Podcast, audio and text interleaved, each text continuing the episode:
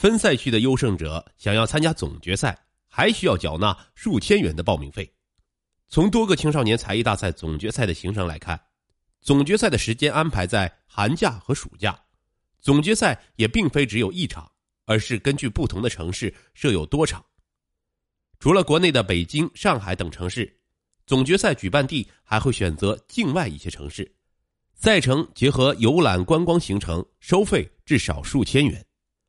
出国的话，根据去的国家不同，价格也不同。去新加坡比赛，选手是六千九百八美人，嗯，家长陪同呢是六千五百八美人。广州品真城文化活动策划有限公司负责人舒老师说：“出国比赛的奖项分为特金奖、金奖、银奖、铜奖、优秀奖，参加选手最差也有优秀奖。”张主任也说：“来参加总决赛的人人都有奖。为何总决赛要在不同的城市举办？”张主任说：“选手晋级后可以自由选择不同城市的总决赛。今年暑假，第十五届中国国际青少年儿童艺术节安排了北京、上海、曼谷、新马、莫斯科、香港共六场总决赛。不同城市的总决赛之间，除了游玩行程和收费不同。”比赛内容和获奖证书都一样。张主任发的一份行程和收费资料显示，今年暑期举行的艺术节上海全国总决赛共四天三晚的行程，参赛选手的收费是三千三百八每人，陪同人员收费两千九百八每人，均不含往返上海的路费。如果是一家三口前往参加上海总决赛，三人的费用为九千三百四十元，不含路费。所谓四天三夜的行程，也只有两天的活动安排。第一天和第四天全天为接站和送站，第二天和第三天分别是全天比赛活动和游览迪士尼乐园。中国国际青少年艺术节上海总决赛的行程和收费也差不多，行程同样为四天三晚，参赛选手报名费为三千四百八每人，陪同人员费用为两千七百八每人，均不含往返上海的路费。从分赛区到总决赛的报名费，最终被大赛组委会和分赛区的承办方等瓜分。其中，分赛区的报名费归承办方，总决赛的报名费由组委会拿大头。承办方推荐选手参加总决赛，可按比例拿返点。张主任揭秘了承办方如何通过组织比赛赚钱。等我们达成合作后，你就以第十五届中国国际青少年儿童艺术节分赛区选拔赛的名义。组织比赛，请当地的新闻媒体给你宣传报道，扩大影响力。初赛的报名费不多收，每个人一百二十元，其中五十元返给组织报名的老师。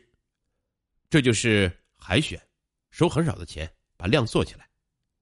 张主任说，一般分赛区初赛能有一千人报名，广东一个分赛区的初赛甚至有五千人报名。复赛就多收一点，可以收三百六十元报名费。张主任说：“加上一些当地文化元素，哪怕弄几个名人故居参观一下，做一个讲座，有内容才能提高收费。”他介绍，山东曲阜分赛区复赛报名费是五百元，融入了国学元素。比赛之外，还有参观孔庙、听国学讲座等行程。重头戏是最后暑假的总决赛。张主任给我们发了一段代理返点细则，显示。总决赛每推荐一名选手返点一千元，推荐十五名选手每名返一千一百元，推荐三十名选手每名返一千二百元，以此类推，最高一千六百元。陪同人员三十人以下每人返点四百元，三十人含三十人以上每人返点五百元。以今年暑假的艺术节北京总决赛为例，选手报名费为两千九百八每人，不含往返车费，按最高返点计算。其中一千六百元进入了代理的口袋，陪同费同为一千九百八每人，不含往返车票，按最高返点计算，其中五百元归代理所有，也就是说，代理从一名选手和一名陪同家长身上就能赚取两千一百元。国际青少年艺术大赛组委会的吴老师说，他们去年总决赛在新加坡费用每人六千元左右，不含往返机票。地方培训机构向大赛组委会推荐选手，同样能够得到返点。推荐一名选手返点五百元，加一名陪同家长再多加三百元。如果推荐人数多，还可以增加返点的金额。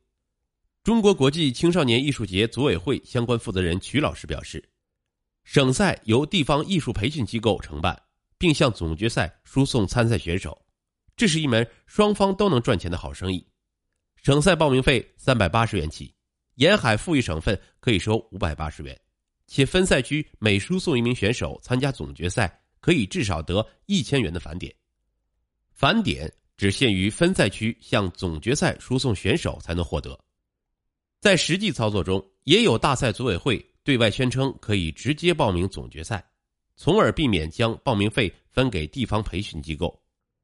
中国国际青少年艺术节组委会负责报名的郭老师说：“参赛选手一般需要通过地区初赛、复赛获奖晋级才能参加总决赛，但通过他的关系，只要发送选手的才艺视频小样，就可以直接进入决赛，省去初赛、复赛的费用。”尽管这类大赛从主办方身份到参赛流程都是问题多多，但仍有一些家长对此类大赛趋之若鹜。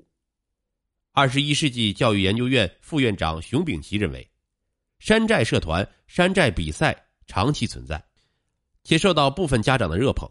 一方面与教育主管部门的监管不严有关，另一方面也反映了家长对孩子教育的焦虑心态。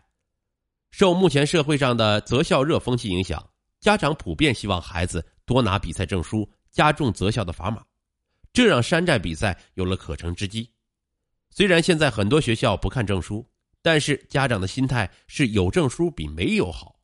一些家长让孩子学习才艺，就是为了得到证书；有的家长甚至是知假卖假。民政部社会组织管理局负责人表示。有的学生家长明知道非法社会组织开展的各种竞赛活动没有实际效果，但为了给孩子增加入学优先录取的竞争力，仍愿意花重金买各种证书奖状。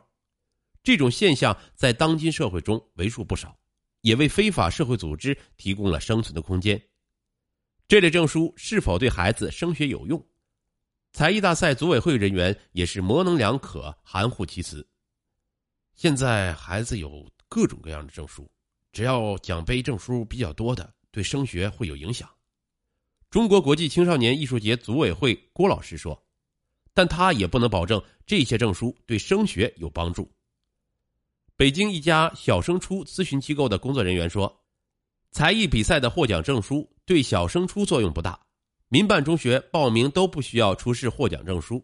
如果报某些中学的艺术特长班，学校会组织现场才艺展示。以测试结果为录取依据，如果比赛本身就是山寨的，对升学而言又更加没有价值。熊丙奇说：“需要整个社会评价体系的转变，才能改变家长的这种功利心态。”对于举办青少年才艺大赛背后的涉嫌非法社会组织等，民政部门也将展开打击。今年以来，中国能源装备协作会、中国数字信息与安全产业联盟。中国体育企业家俱乐部、土壤环境修复产业技术创新战略联盟、中国雷锋基金会等非法社会组织被取缔。民政部决心很大，力度不小。今年三月，民政部社会组织管理局负责人表示，公开曝光涉嫌非法社会组织名单是为了更有力的打击。取缔非法社会组织有严格的法律规定，民政部门必须掌握足够的线索和证据。严格依法办事。目前，民政局对这些组织所掌握的事实和证据还很有限，不足以达到取缔的标准，需要发动全社会的力量共同参与，也便于社会上的知情人、受害者投诉举报。在社会各界提供非法社会组织的活动线索和证据后，民政部门的查处取缔工作会大力进展。